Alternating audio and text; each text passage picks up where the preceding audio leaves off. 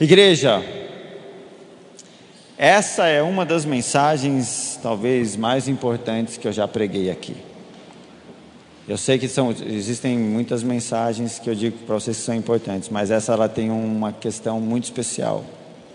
Então, não estou falando isso só para dar uma valorizada, mas de todo meu coração eu digo isso, com temor de Deus. Presta atenção, fica conectado aqui comigo. Se vier sono, você levanta, vai lavar o rosto. Se você ficar distraído demais, repreende quem quer que seja, mas foca. Vamos ficar junto até o fim, amém? Abre a sua Bíblia comigo aí no livro de Marcos, capítulo 1, versículo 4. Diz assim: Assim surgiu João, batizando no deserto e pregando um batismo de arrependimento para perdão dos pecados. Ele vinha, a ele vinha toda a região da Judéia e todo o povo de Jerusalém, confessando os seus pecados, eram batizados por ele no Rio Jordão. João vestia roupas feitas de pelo de camelo e usava cinto de couro e comia gafanhotos e mel silvestre. E essa era a sua mensagem: Depois de mim vem alguém mais poderoso do que eu, tanto que eu não sou digno nem de curvar-me e desamarrar as correias da sua sandália. Eu os batizo com água, mas ele os batizará com o Espírito Santo. Até aí, amém? O título dessa mensagem é Mel e Gafanhoto. Você, nós vamos falar hoje sobre João Batista. Você vê João Batista aqui, é uma, é, é, é uma figura interessante quando você lê na Bíblia, mas nós temos realmente que nos aprofundar em quem era ele e tentar contextualizar, trazendo para a nossa realidade. João Batista era alguém esquisitíssimo, vamos dizer assim, para a época. Eu até tenho um, não sei se vocês já ouviram falar do The Chosen, é um aplicativo que fala sobre os discípulos de Jesus e mostra assim de uma maneira romantizada ali. Tem um deles que fala assim: Ah, você era discípulo de João, o esquisito, aquele que comia gafanhoto. E eu imagino que devia ser essa a conversa na época. Ele usava cinto de couro, usava roupa de pelo de camelo. Gente, uma coisa é, vamos lá, cá entre nós aqui, sem hipocrisia. Se aparecer Leonardo DiCaprio, sei lá, Brad Pitt, usando roupa de pelo de camelo, todo mundo fala que é moda. Se aparece eu, todo mundo fala que é doido. Entende? Era mais ou é mais ou menos isso assim que funciona. E João Batista não era nenhuma estrela de Hollywood. Não fazia parte do rol dos fariseus. Não era aquela figura da moda, rico, poderoso. É assim, gente. Pobre, se usa roupa rasgada é porque não tem dinheiro para comprar. Rico, se põe uma camiseta rasgada é porque poupa é tendência. E João Batista fazia parte da galera simples, então ele não tinha muita influência na moda. Então ele era tido, tido realmente como doido, como esquisito. E a alimentação dele era mel e gaf, é, gafanhoto e mel silvestre. Nós vamos entender muito o porquê de tudo isso. A simplicidade das vestes de João Batista. Aquela roupa feita de pelo de camelo era uma reprovação. A, a extravagância e a pompa dos sacerdotes judaicos e daquele povo em geral.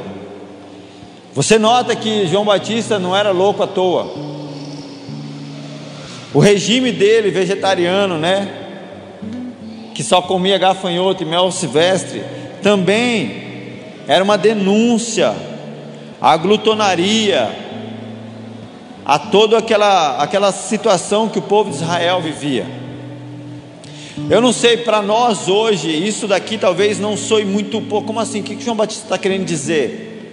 Hoje em dia todos nós temos acesso à alimentação. É muito simples, é muito fácil. Só que eu, falo para você, eu tenho 38 anos, gente. E parece um absurdo, né? Eu não fazia parte do rol dos ricos também. A primeira vez que eu comi maçã, eu me lembro, não sei a minha idade, mas para lembrar das coisas a gente tem que ter uma idade assim, sei lá, Eu devia ter uns 5 anos, eu acho. Foi a primeira vez que eu comi maçã.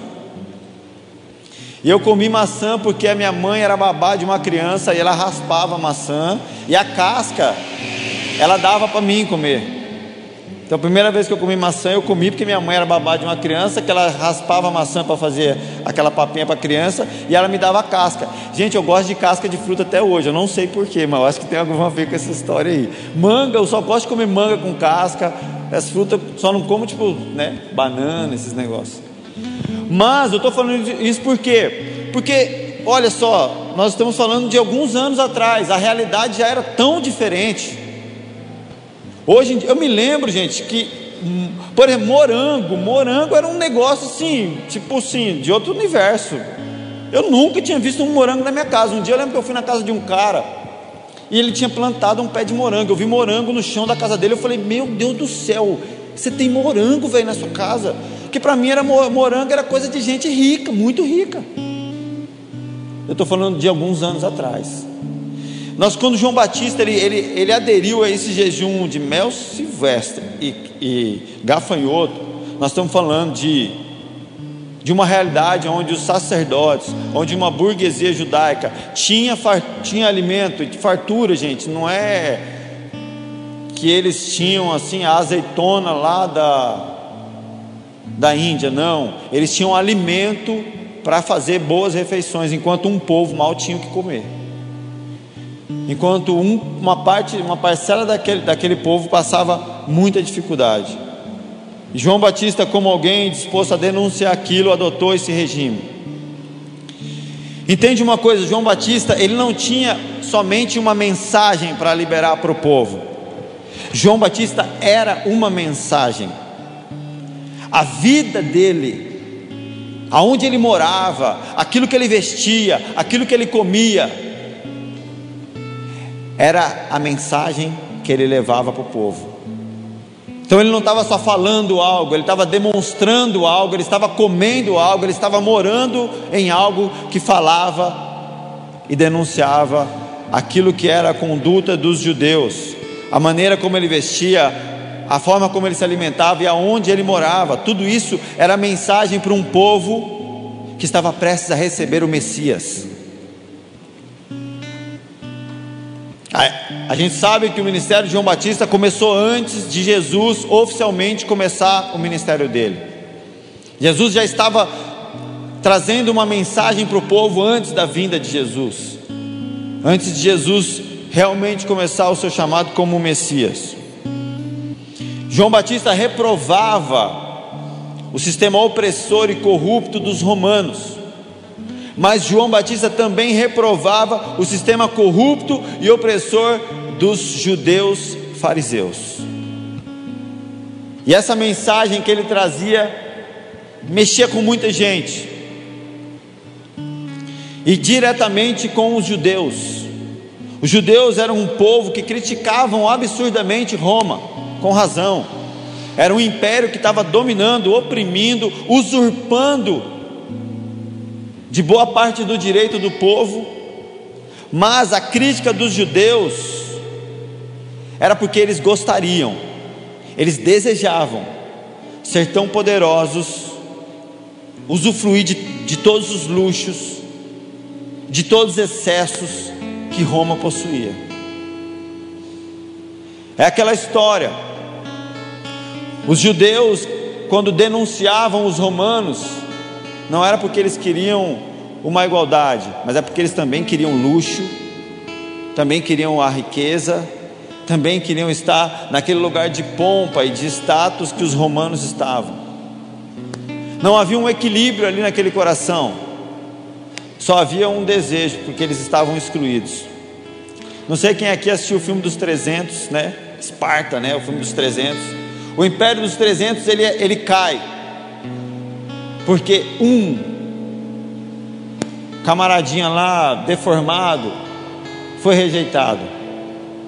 Ele denunciou os espartanos não porque ele achava que os espartanos estavam errados, mas porque ele não foi aceito, porque ele queria, ele queria viver aquilo, ele queria estar naquele lugar de glória.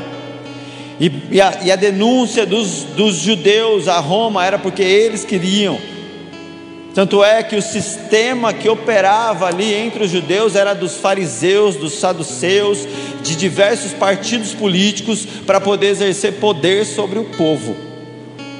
Havia uma, um acordo entre os fariseus, os saduceus e aqueles partidos ali com o Império Romano, para que eles se mantivessem num lugar interessante. E a vida de João Batista era uma denúncia a algo que Deus já havia reprovado João foi ao deserto, e isso também era uma mensagem. O que é deserto, igreja? Quando nós vemos biblicamente, deserto é lugar de dependência de Deus.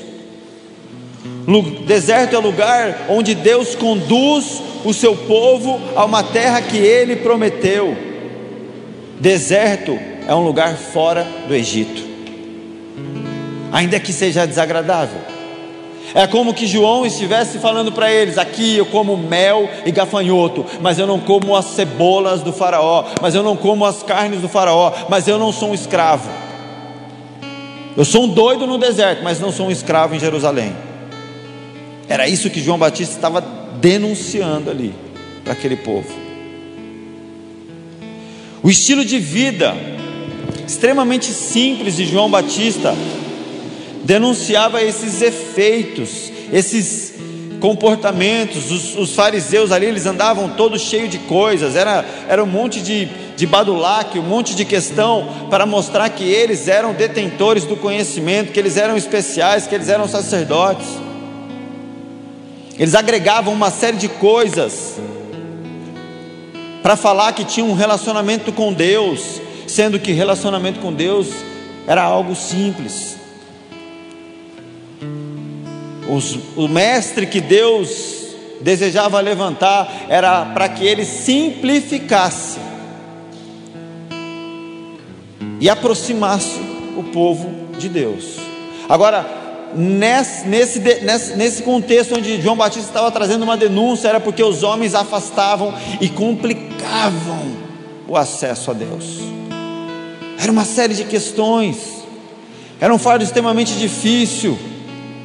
Isso nós não, não vou entrar nesse mérito aqui, mas se você começar a ler a Bíblia, você vai ver que Jesus denunciou tudo isso também. Homens chamados de raça de víboras, sepulcros caiados, falar vocês atam fardos aos ombros das pessoas que nem vocês carregam. Eles queriam os lugares de destaque, esses homens queriam os cargos de reputação entre os homens. Existia uma baita de uma hipocrisia em relação à aparência, o acúmulo de riquezas. Era o contexto que João Batista estava denunciando. Entendam uma coisa: João Batista era um homem livre dos homens, mas preso a Deus. Talvez se eu fosse quem era João Batista? Para mim, uma descrição mais exata dele era um homem livre de homens, mas preso a Deus.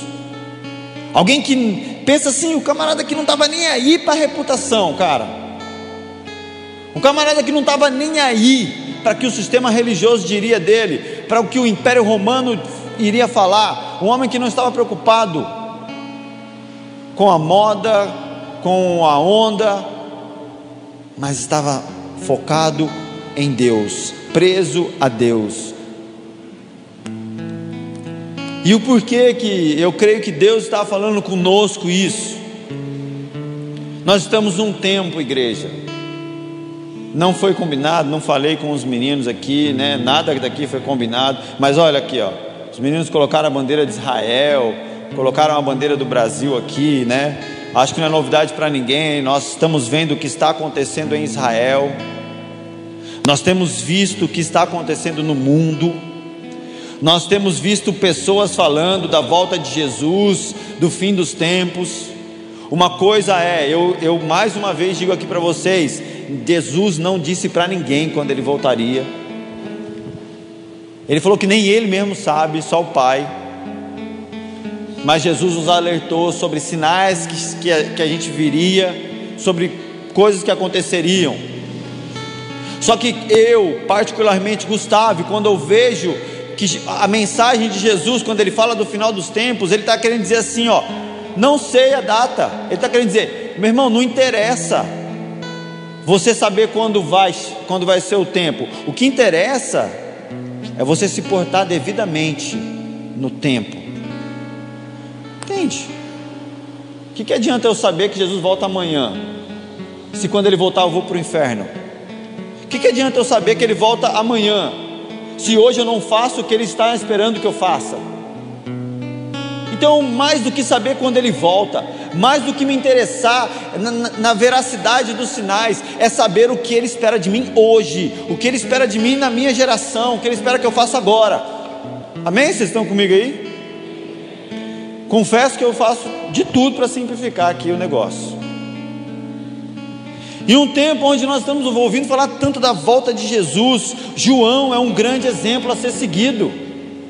João, o doido, se assim eu posso dizer. Porque João foi alguém que antecedeu a vinda de Jesus. João foi alguém que preparou o caminho para o Senhor. Ninguém mais. Talvez poderia servir de um modelo mais próximo do que Deus espera de nós, se é que Jesus está para voltar, do que João Batista. Aquele que preparou o caminho para Jesus. E eu creio que Jesus está para voltar sim, igreja. Não sei quando, mas uma coisa eu tenho convicção: Ele espera ver um povo como João Batista aqui na terra. E nós vamos entender um pouco o que quer dizer isso. João Batista foi alguém que preparou o caminho para o Senhor. Sabe, igreja, essa é a minha preocupação é, quando eu ouço falar que Jesus está voltando, a única coisa que eu penso é: então o que eu tenho que fazer para receber Ele quando Ele chegar? Imagina você, por exemplo, né?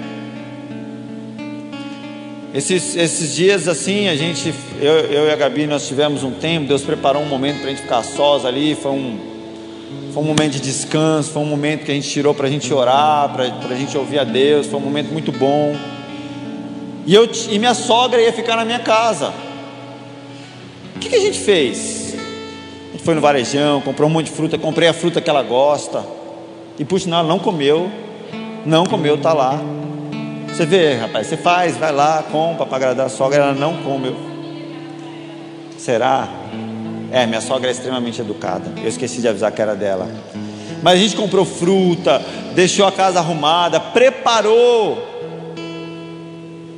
a casa para eles. Entende? O que, que adiantava eu saber que horas, que exata horas ela ia chegar, amanhã, que horas? 10, 10 e quantos minutos? 10 e, e quantos segundos? Eu sei exatamente a hora, minuto, segundo que minha sogra chega. O que, que adianta? E aí, quando ela chegasse, a casa não estava preparada para ela. Eu tenho que, eu passei a partir do momento que eu, que eu Entendi que ela estava vindo, eu comecei a me portar como alguém que estava, estava organizando as coisas para quando ela chegasse, ela fosse bem recebida. A igreja precisa entender que nós não temos que ficar preocupando com a data da volta de Jesus, os fenômenos que estão acontecendo. Será que você está sendo alguém preocupado em fazer aquilo que ele espera que você faça para quando ele voltar? Esse é o meu papel. Sabe por quê, igreja? A data da volta de Jesus, eu não tenho poder algum, eu não posso fazer nada, ela vai se cumprir segundo a vontade de Deus, queira eu ou não, amém? Ou vocês acham que eu posso mudar? Você acha que se eu orar amanhã e falar, Jesus, é o seguinte, cara, não volta nessa data não, um mês depois eu acho que é mais interessante, será que isso tem efeito? Não, Deus estabeleceu o dia que isso vai acontecer e acabou, eu não posso fazer nada. Ah, os sinais de Apocalipse, de Daniel, aquilo que Jesus falou em Mateus 24. Isso sim, eu vou ter poder de interferir nos sinais. Vou orar, vou falar, Deus, ó, esse sinal aqui que você falou, guerra, rumores de guerra, não é legal, cara, guerra não, Deus, muda essa história. Tipo assim, faz outro, outro sinal aí que esse não está bacana. Será que eu teria poder de fazer isso, igreja? Não, não tenho poder. Os sinais vão acontecer segundo o decreto, a vontade de Deus. Amém? É assim que a Bíblia me apresenta. Agora, eu sou amigo do noivo. Preparar a noiva para ele eu posso. Fazer a preparação para a vinda dele, isso, isso sim eu posso, eu posso agregar. Isso sim eu posso ser relevante. Isso sim eu posso construir algo. Naquilo que Deus já fez, naquilo que Ele já decretou, naquilo que Ele vai fazer, eu nem. Eu tenho que saber o que eu faço, Deus. E essa é a minha questão. E João Batista foi alguém que fez o que ele tinha que fazer. Entende que preparar o caminho para o Senhor, nós devemos entender e decidir sobre o fato de estarmos preparando uma igreja para a volta de Jesus. Nós não estamos preparando um salão de festa para Ele. Queridos, entende uma coisa: Jesus não vai estar no aeroporto esperando alguém e buscar Ele com um carro de luxo. Jesus está esperando algo que está no nosso coração. Nessa hora, títulos, cargos, ministérios, talentos serão totalmente desnecessários. Nesse momento, será que é o momento de eu valorizar mais o meu cargo? Será que é o momento de eu valorizar o quê? Não digo que talvez tenha mudado, nunca tem, nunca tinha que ter sido, né? mas para onde nós estamos olhando, que Ele nos chamou para fazer nessa hora.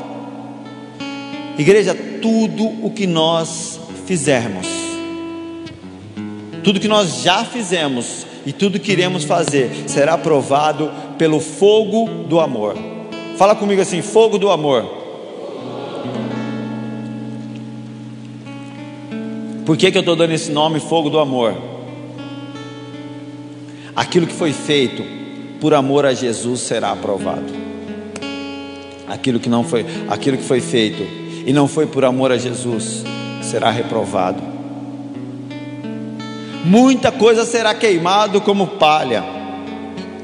As obras feitas porque eu quis agradar ao pastor, porque eu quis agradar ao líder, serão queimadas como palha.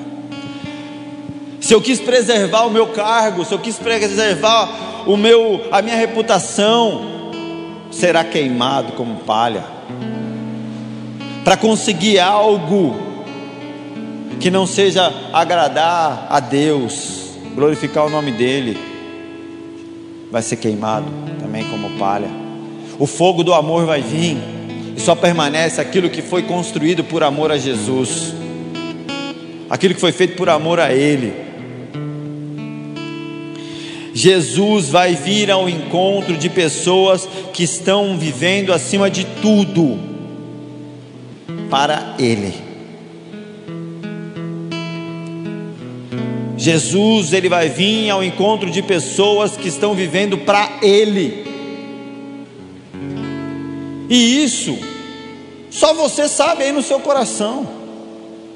Você não é capaz de julgar se eu estou vivendo para Jesus ou não, e eu também não sou capaz de julgar se você está vivendo para Jesus ou não.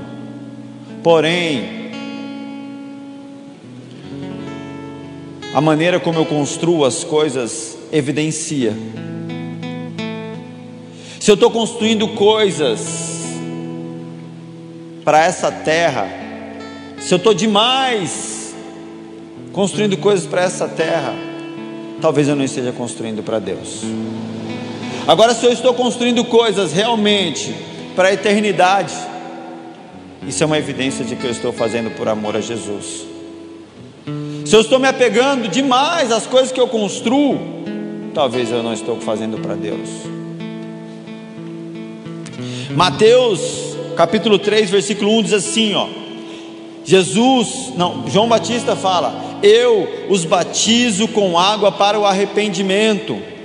Mas depois de mim vem alguém mais poderoso do que eu, tanto que eu não sou digno nem de levar as suas sandálias. Ele os batizará com o Espírito Santo e com fogo. João Batista termina dizendo assim: ó, ele traz a pá em sua mão e ele limpará a eira, juntando seu trigo no celeiro, mas queimará a palha com fogo que nunca se apaga. Queridos, João Batista não se importava nem um pouquinho com o seu ministério, com as suas obras. Ele fazia questão de deixar claro que ele não era nada, ele não era ninguém. Que o que importava era que olhassem para Jesus, que tudo que ele fazia era para apontar para Jesus. Entenda uma coisa, essa deve ser a minha e a sua mensagem: olhem para Jesus. A vida de João Batista sempre apontava para algo maior, que era Jesus. Sabe, é, no meio evangélico, entre nós, né, ouve-se muito falar sobre referência, né? Oh, o fulano é uma referência para mim, pastor, você é uma referência, ok, até aí beleza, mas aí nós temos que entender: referência do que? Eu quero ser uma referência que aponta para Jesus, cara. Por exemplo, vou dar um exemplo para vocês do que é referência. Aqui, ó, na frente da nossa igreja tem um supermercado Savem Água, ok? Se você vai explicar para alguém que não conhece a igreja, ou oh, vai lá na nossa igreja, a pessoa vai falar: Você tem um ponto de referência para me dar? Até aí tudo bem? Vocês estão me entendendo? Aí o que, que você fala? Vai até o Savanhago. Chegando no Savanhago, olha do outro lado da rua. Você vai ver a igreja. Ou então você pode falar para a pessoa assim: vai até a farmácia, ao lado da farmácia a, a, a, igreja. Mas tem pessoa que fala assim, ó, sabe o que você faz? Vai até o shopping Lupo.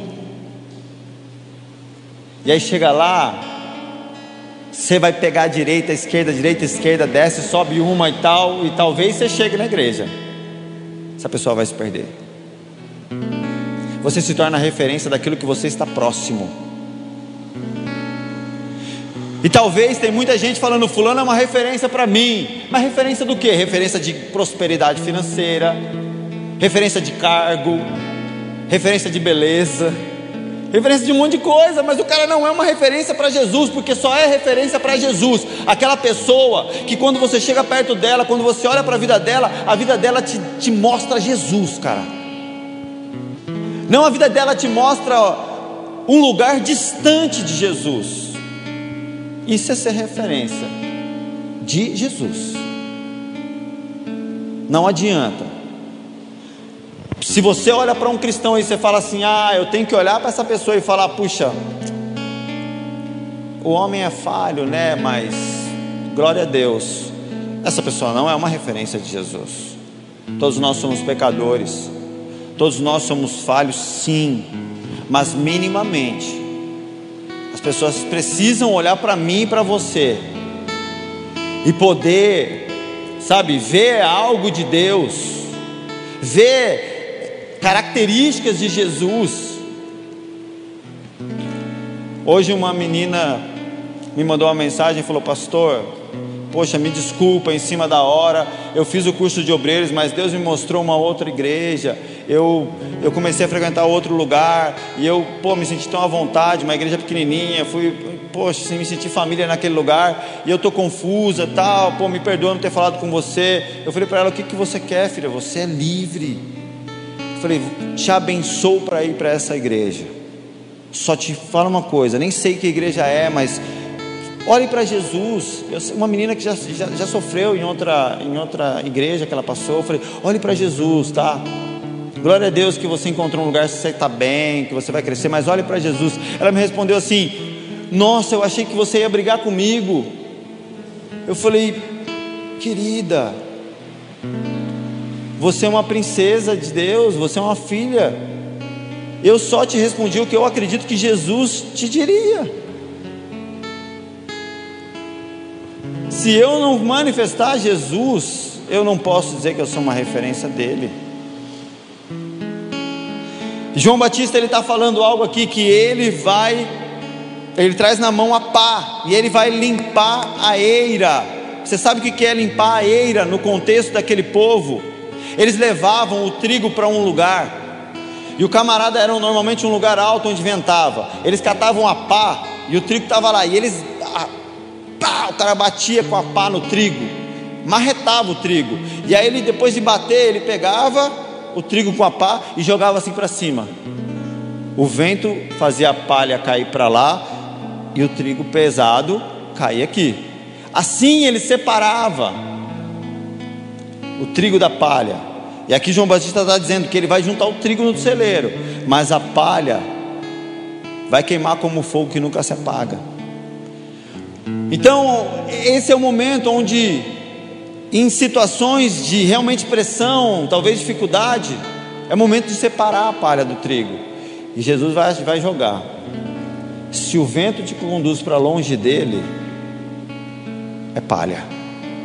Agora, se mesmo depois das marretas, se mesmo depois de ser jogado para cima, mesmo depois de passar pelo vento, você cai perto dele, é trigo. E é conduzido para o celeiro, para o celeiro dele. Entende que as batidas da pá realmente fazem separação entre o joio e o trigo. E talvez esse seja um momento em que nós, como mundo, como igreja, estamos vivendo isso. Eu quero falar um pouco com vocês agora sobre a vida de João Batista. O que eu falei até agora foi sobre a vinda, o surgimento de João Batista, sobre preparar o caminho. E a vida dele agora pode nos ensinar muito. Em Lucas capítulo 3, versículo 2, diz assim: Anás e Caifás exerciam o sumo sacerdócio. Foi nesse ano que veio a palavra do Senhor a João, filho de Zacarias, no deserto. Ele percorreu toda a região próxima ao Jordão, pregando um batismo de arrependimento para perdão dos pecados, como está escrito no livro das palavras de Isaías, o profeta voz do que clama no deserto: preparem um caminho para o Senhor, façam veredas retas para Ele. Todo vale será aterrado e todas as montanhas e colinas niveladas, as entradas tortuosas serão endireitadas e os caminhos acidentados aplanados, e toda a humanidade verá a salvação de Deus. João dizia às multidões: que saíam para serem batizadas por ele, raça de víboras. Quem deu a vocês a ideia de fugir da ira que se aproxima? Deem frutos que mostrem o arrependimento. E não comecem a dizer a si mesmos: Abraão é nosso pai, pois eu digo que dessas pedras Deus pode fazer surgir filhos a Abraão. O machado está posto à raiz das árvores, e toda árvore que não der bom fruto será cortada e lançada ao fogo. e o que devemos fazer então? Olha só, a mensagem de João Batista era muito clara, não era uma mensagem agradável. Com certeza, se João Batista tivesse um canal no YouTube, ele não teria milhares de seguidores. Se ele tivesse no Instagram, ele não seria, ele não faria posts comemorando tantos K, não sei quantos K, porque não era uma mensagem popular, não era uma mensagem para massagear o ego de ninguém. Querido, prega sobre bênção, sobre prosperidade, sobre você vai conseguir, você vai ver que isso bomba. Prega arrependimento para você ver, ninguém quer saber. Não dá ibope não funciona. João Batista, ele está ali, confrontando o povo, e o povo vira para ele aqui, continuando o texto: O que devemos fazer então? perguntavam as multidões. E João respondia: Quem tem duas túnicas, dê uma quem não tem nenhuma, e quem tem comida, faça o mesmo. Alguns publicanos também vieram para serem batizados, e eles perguntavam: Mestre, o que devemos fazer? E ele respondeu: Não cobrem nada além do que foi estipulado. Então alguns soldados lhe perguntaram: E nós, o que devemos fazer? Ele respondeu: Não pratiquem extorsão, nem acusem ninguém falsamente, contentem-se com o seu salário. Ali João Batista deu resposta para algumas pessoas Mas basicamente ele está falando: vivam de maneira íntegra e correta. Não abusem das pessoas, não usem as pessoas, não enganem. Sejam bondosos, sejam misericordiosos, tenham compaixão dos necessitados. Sejam diferentes dos, dos fariseus. Sejam diferentes desses sacerdotes que vocês estão vendo nos dias. Era essa a resposta para João Batista. Sabe por quê? Pessoal, não era diferente de hoje. Esses camaradas talvez queria que João Batista falasse assim, ó, faz o seguinte, sabe por quê, gente? Ser de verdade é mais difícil. Então é mais fácil falar, faz um jejum, faz um ato profético, dá uma oferta, é, entra para o ministério. Agora quando você fala para o camarada assim, cuida da sua casa e da sua família. Ah não, aí é demais, né, cara? Pô, amar minha esposa, como assim, velho? Então João Batista está falando, seja de verdade, meu irmão. Ah, talvez os caras estavam acostumados com uma, um tanto de regra, com um tanto de ritual, que os fariseus já tinham incrustado na cabeça daquele povo, que eles estavam esperando algumas regras, alguns rituais, alguns comportamentos ali. Mas João Batista estava falando, sejam comum. É simplesmente ser de verdade. Sejam bondosos, não fiquem inventando história. É na prática que, que, que o Evangelho se manifesta. Eu me lembro, gente, vou contar para vocês um testemunho que é público, né, da, da Damares, a ministra Damares. Aquilo me chocou de maneira assim profunda, cara. Eu vi a Damares, ela é crente, uma mulher de Deus que eu admiro demais. E ela contou o testemunho dela que ela foi abusada sexualmente quando ela era criança. Por um pastor missionário que estava dentro da casa dela. Os pais dela eram pastores, receberam um pastor, entre aspas, missionário lá. E esse cara abusou dela. Ela, criança, teve medo de denunciar aquela coisa toda. Ela deu todos os indícios de comportamento, de tristeza e tal. Os pais não fizeram nada. Eu acho que 18 anos depois, não, não, acho que quando ela tinha 18 anos, não sei exatamente. Esse camarada foi preso em São Carlos, vocês acreditam? E esse cara realmente cometeu vários abusos, ele foi preso. E no dia que ele foi preso, os pais dela ligaram para ela, falaram: Filha, o cara que abusou de você foi preso. Nós oramos por você todo esse tempo. Nós buscamos a liderança da igreja porque nós descobrimos o que ele tinha feito. E a liderança da igreja nos orientou a, não falar nada, mas orar e interceder por você. É isso que o pai os pais dela fizeram com ela. Sabe qual foi a resposta da Damares para os pais dela? Falou: Eu trocaria todos esses anos de oração por uma atitude. Por uma atitude. Então é muito mais simples, é muito mais prático do que mistificar e complicar a coisa. Esse tempo, esse tempo todo de oração, do pastor falando abafa o caso para não prejudicar a igreja destruíram a vida de uma moça que, pela misericórdia de Deus, hoje levanta uma bandeira, né? Para salvar meninas e mulheres que sofrem abuso. Mas ela foi bem clara com os pais dela, falando: Eu trocaria todo esse tempo de oração que vocês tiveram por mim, por uma atitude, para me defender do que eu sofri. Era sobre isso que João Batista estava falando, era essa a vida dele não era pregue sobre o deserto, era vá para o deserto. Ele não pregava sobre ser humilde, ele usava roupa de camelo. Ele não falava sobre não não não não, não usufrua dos manjares desses loucos. Ele, ele comia mel e gafanhoto. Era prático o negócio. João capítulo 1, versículo 19 diz assim: Este foi o testemunho de João quando os judeus de Jerusalém enviaram sacerdotes e levitas para lhe perguntarem quem era ele. Ele confessou e não negou, e declarou abertamente: Não sou o Cristo. Então perguntaram-lhe: Então quem é você? É Elias? Ele disse: Não sou. É o profeta? Ele respondeu: Não. Finalmente perguntaram: Então quem é você?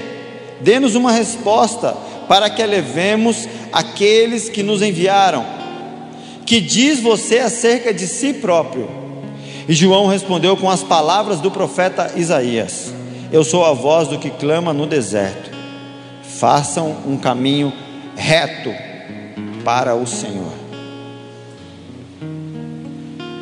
A identidade de João Batista não tinha a ver com ninguém, tinha a ver com Deus, com a palavra. A descrição, quem é você? Eu sou o que a Bíblia diz. Quem é você? Você é o que, o que, o, que os, o, que o teu líder diz, você é o que, o que as pessoas dizem, ou você é o que a palavra diz sobre você? É esse o tipo de gente que Deus está esperando. É esse o tipo de gente que Deus espera encontrar aqui na terra. João capítulo 1, versículo 29. No dia seguinte, João viu Jesus aproximando-se e disse: Vejam, é o Cordeiro de Deus que tira o pecado do mundo. Este é aquele de quem eu me referi quando disse: Vem depois de mim um homem que é superior a mim, porque já existia antes de mim. Eu mesmo não o conhecia, mas por isso é que vim batizando com água, para que ele viesse a ser revelado a Israel. Então João deu o seguinte testemunho: Eu vi o Espírito descer dos céus como pomba e permanecer sobre ele. Eu não o teria reconhecido se aquele que me enviou para batizar com água não me tivesse dito: Aquele sobre quem você vir o Espírito descer e permanecer, este é o que batiza com o Espírito Santo e com fogo, e eu testifico que este é o Filho de Deus. A mensagem do João Batista não era para agregar um bando de gente ao redor dele, mas é para que as pessoas saíssem de perto dele e fossem para Jesus. Igreja, eu sempre vivo uma, uma questão constante, um conflito que eu entendo que faz parte, mas é, é, é constante, de pessoas que querem que eu seja um amuleto para elas. Elas querem que eu seja aquele que, que, que dá as respostas da Bíblia, que ora por ela, que jejua por ela, e, e a minha mensagem é sempre essa: vá até Jesus, é Ele quem salva. Ele, ele morreu na cruz e o véu do templo se rasgou para que toda e qualquer pessoa tivesse acesso à presença dele. Eu não vou ser mediador entre Deus e os homens. Você tem acesso. Você tem acesso. Pastor, me diga o que fazer agora. Cara, eu não digo o que você tem que fazer. Eu digo quem você tem que buscar. Eu digo quem vai te salvar. Eu digo quem vai te orientar. Eu digo quem vai te mostrar o caminho mas eu não digo o que você tem que fazer. Pastor, é uma decisão séria. Eu mudo ou não mudo? Se o pastor não falar, eu não faço, querido. Eu não sou Jesus. Se eu me coloco nesse lugar, eu me coloco entre, eu me faço mediador entre Deus e os homens. E este é o lugar do ídolo. E é o lugar que eu não quero estar. João Batista deixava muito claro: eu não sou esse cara, aquele que vocês devem seguir é Jesus. Olha só, não sei se você sabe, mas João Batista tinha os seus seguidores, assim como Jesus. Antes de Jesus começar o seu ministério, João Batista, ele era mestre de um povo, tinha um povo que seguia ele. Em João, agora capítulo 1, no versículo 35, no dia seguinte, João estava ali novamente com dois dos seus discípulos. Quando viu Jesus passando, disse: Vejam, é o Cordeiro de Deus. Ouvindo-o dizer isto, os dois discípulos seguiram Jesus. Olha que engraçado. Quando, quando João Batista falou assim: Olha lá, aquele lá é o Cordeiro de Deus, ele perdeu dois discípulos. Entende? É esse o tipo de povo que Deus quer encontrar na terra. Aqueles que não formam discípulos para si, mas formam discípulos para Deus, formam discípulos para seguir Jesus. Em hipótese alguma, eu quero formar pessoas que me sigam. A melhor qualidade de um líder é quando ele se torna inútil. O líder inútil é o melhor líder que existe. Sabe, o, o, o o sinal de que você educou muito bem os seus filhos é que quando chega uma idade, ele se torna autônomo e independente. Agora, se você acha que você foi uma boa mãe ou um bom pai, porque seu filho está beirando os 30 anos e ele ainda fica te ligando e te pedindo as coisas, me desculpa, você foi um péssimo pai, uma péssima mãe. Você falhou. Processo de educação, processo de discipulado, é o processo de conduzir as pessoas à independência, à liberdade. João Batista era um excelente líder porque ele se tornou um líder inútil, aonde os discípulos falavam assim: legal, falou tchau, vou, vou acompanhar Jesus. Esse é o líder que conduz as pessoas à liberdade. É esse povo que Jesus espera encontrar na terra. Não homens que fazem de pessoas suas propriedades, mas homens que fazem de pessoas filhos livres para seguirem a Jesus. Homens que se tornam líderes inúteis, líderes descartáveis, porque já cumpriram o seu papel, porque já deixaram o seu, a sua mensagem, porque mostraram o caminho até Jesus, porque permitiram que, que os seus liderados chegassem nesse lugar. Cara, é muito doido, porque quando a pessoa chega na igreja, ela pensa: não, o pastor ele lê muito a Bíblia, ele sabe das coisas. O pastor ele ora bastante, então ele sabe. Amém. Eu, como pastor, estarei o tempo todo disposto a treinar, a instruir, mas eu quero deixar de ser essa pessoa a partir do momento que você amadurece. Para que você olhe e fale assim: não, pastor, amém, ele lê, ele ora tal, mas eu também leio e oro. Mas eu também ouço a Deus. E assim você se torna alguém que está olhando para Jesus.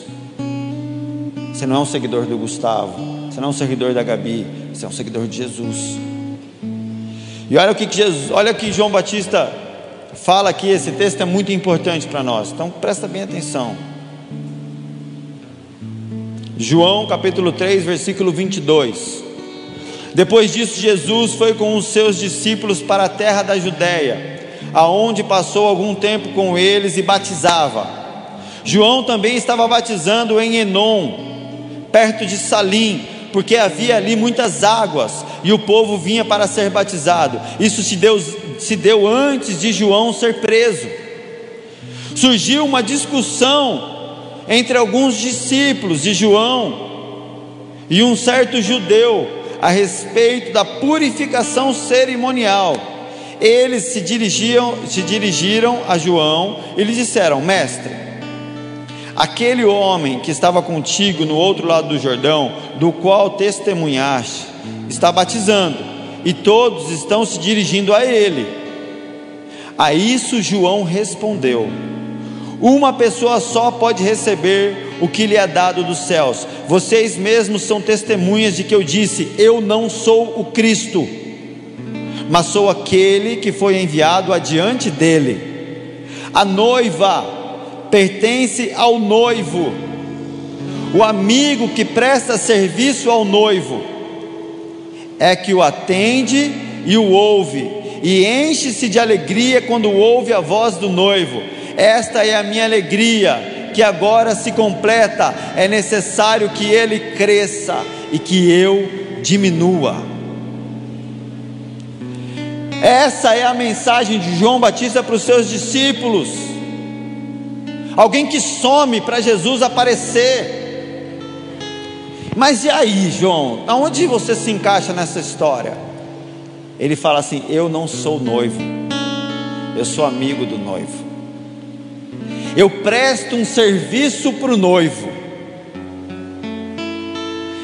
Enquanto o noivo está vindo, o amigo do noivo cuida da noiva, prepara o caminho para o noivo chegar, cuida das coisas do noivo. O amigo que presta serviço ao noivo é que o atende e o ouve e enche-te de alegria quando ouve a voz do noivo. Queridos, tá cheio de homem aí querendo ficar com a noiva que é de Cristo. Querendo para si uma noiva que é dele. Querendo controlar e, e, e agarrar para si uma noiva que é de Jesus. Isso daí é, como diz lá no, no bairro onde eu morava, é furar o zóio do noivo. Você tá larico do noivo. Não. Nós não somos o noivo, nós somos o amigo, amigos do noivo. Se você, essa geração de João Batista, você é um amigo, você é uma amiga do noivo.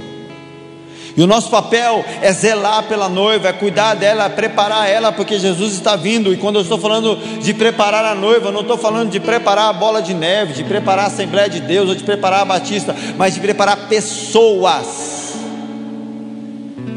Pessoas.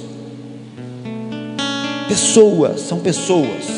A noiva de Jesus é composta por pessoas, por filhos de Deus. Só, só vai subir para o céu pessoas. Só pessoas. Então, quando ele fala que ele é amigo do noivo, ele está falando de pessoas, ele está falando de cuidar de pessoas, e ele está falando: esta é a minha alegria. João Batista já estava ouvindo a voz de Jesus, Jesus ainda não havia é, dado realmente de fato início no seu chamado, no seu ministério ali, mas João Batista já estava ouvindo, já estava vendo Jesus chegar, e ele estava falando: Eu estou feliz, meu irmão, porque eu estou vendo que ele está começando, e eu vou, vou diminuir, porque é ele que tem que aparecer, cara. Eu não vou salvar ninguém. Vocês têm que ouvir ele. Vocês têm que se achegar a ele. Importa que é necessário que ele cresça e que eu diminua. Eu vejo muita gente falar de avivamento. Avivamento que tem nome de homem, não é avivamento, gente. Avivamento na, na igreja do pastor Gustavo, não é avivamento, é coisa de homem. Quando tem avivamento, não tem nome de homem, gente. Quando tem avivamento, não, não tem a ver com uma figura. Meu, lá é o poder de Deus, porque quando o pastor Gustavo prega, então não é, não é avivamento, não tem nada a ver. Avivamento é quando as pessoas são conduzidas e confiam em Deus. É, não, lá na bola de neve é avivamento. É avivamento quando? Domingo, porque domingo é o Gustavo que prega. Ou então, né, outro dia, porque é o Samuel que prega. Se tem isso, não tem avivamento, não tem nada de Deus. Importa que eu diminua. O avivamento tem a ver com Jesus. O poder de Deus tem a ver com Deus, não tem a ver comigo. O nome já fala poder de Deus. João Batista passa por um momento difícil. E a geração de João Batista está sujeita a isso. Lucas capítulo 7, versículo 18. Você vai ver, eu vou, eu vou passar para vocês o que acontece aqui. Aqui em Lucas capítulo 7, versículo 18, João Batista já havia sido preso. Ele está lá na cadeia.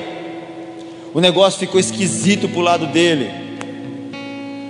E é um momento em que eu acredito que ele começa até mesmo a duvidar de algo. E João Batista vira e fala assim para os camaradas: Ó, oh, vai lá, vai perguntar lá para Jesus se é ele mesmo que deveria vir, se é ele mesmo que deveria né, fazer algo e tal, tudo mais. E os, e os discípulos de João vão até Jesus. E, João, e, e Jesus fala assim para ele: ó, fala para João que os surdos estão ouvindo, os paralíticos não estão sendo curados, os cegos estão enxergando, o reino dos céus está sendo anunciado as boas novas estão sendo pegadas aos pobres. E depois que os discípulos de João Batista se voltam para levar o recado para João, diz aqui que Jesus começou a falar à multidão a respeito de João. Aí Jesus agora vira para a multidão e ele fala quem é João para a multidão. E Jesus diz assim: ó, O que vocês foram ver no deserto? Um caniço agitado pelo vento? Ou o que vocês foram ver? Um homem vestido de roupas finas? Ora, os que vestem roupas esplêndidas e se entregam ao luxo estão nos palácios. Afinal, o que vocês foram ver? Um profeta? Sim, eu digo a vocês, e mais que profeta. Este é aquele a respeito de quem está escrito: Enviarei o meu mensageiro à sua frente, ele preparará o teu caminho diante de mim. Eu digo que entre os que nasceram de mulher não há ninguém maior do que João. Todavia, o menor no reino de Deus é maior do que ele. João viveu esse momento de perseguição, ele estava na cadeia, a dúvida, a insegurança, o medo vieram atormentar ele. Mas mesmo nesse momento de incerteza, nesse momento onde ele viu a fé dele sendo abalada, a descrição dada foi por Jesus é de acordo com os valores do reino. Jesus se volta para descrever João e ele cita o texto de Isaías. A descrição, a sua descrição é dada por Jesus assim.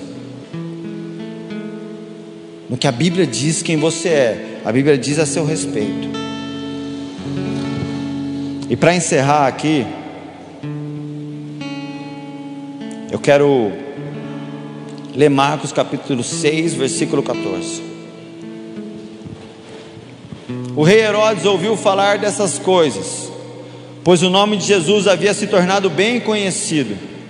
Algumas pessoas estavam dizendo: João Batista ressuscitou dos mortos, por isso estão operando nele poderes milagrosos. Outros diziam: Ele é Elias, e ainda outros afirmavam: Ele é um profeta, como um dos antigos profetas. Mas quando Herodes ouviu essas coisas, disse: João, o homem a quem decapitei ressuscitou dos mortos? Pois o próprio Herodes tinha dado ordens para que prendessem João, o amarrassem e o colocassem na prisão por causa de Herodias, mulher de Felipe, seu irmão, com o qual ele se casara. Portanto, João dizia a Herodes: Não te é permitido viver com a mulher do teu irmão. Assim Herodias odiava o odiava e queria matá-lo, mas não podia fazê-lo, porque Herodes temia João e o protegia, sabendo que ele era um homem justo e santo, e quando o ouvia ficava perplexo, mesmo assim gostava de ouvi-lo. Finalmente, Herodias teve uma ocasião oportuna.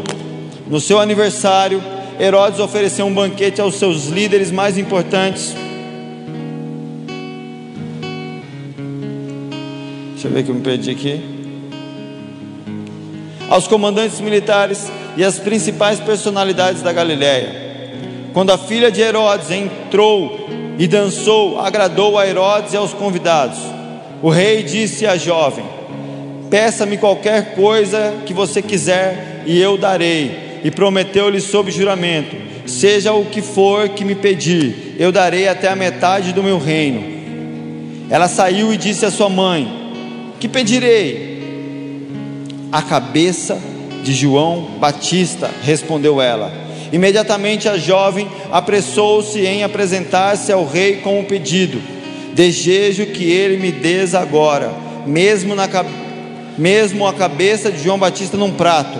O rei ficou aflito, mas por causa do seu juramento e dos convidados, não quis negar o pedido à jovem.